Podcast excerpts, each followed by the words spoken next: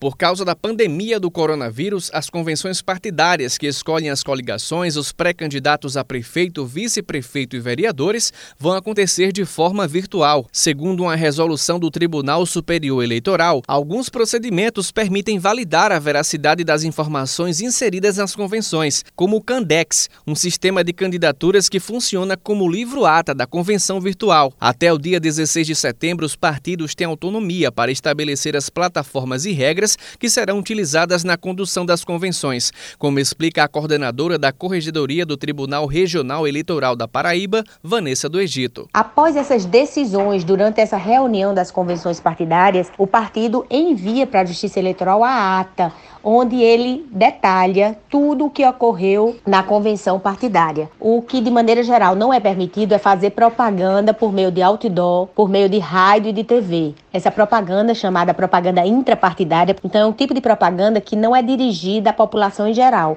e sim aos outros filiados para que o nome de A ou de B ou de C seja escolhido naquela convenção para disputar as eleições que se avizinham. Apesar da independência em conduzir as convenções, Vanessa alerta que as siglas devem respeitar o distanciamento social estabelecido pela Organização Mundial da Saúde para evitar a propagação do coronavírus. Há que se ter mais cuidado também para evitar aglomeração, para que não coloque em risco a saúde pública, a saúde do outro. A prevenção né, de contágio pelo novo coronavírus é algo que tem que ficar muito bem tratado e todos os filiados ficarem muito atentos para não colocarem a sua própria saúde em risco nem a saúde dos outros convencionais, dos outros filiados. A lista de presença pode ser registrada por assinatura eletrônica. Arquivos de áudio ou vídeo ou qualquer outro mecanismo que possibilite a identificação dos participantes e o conteúdo da ata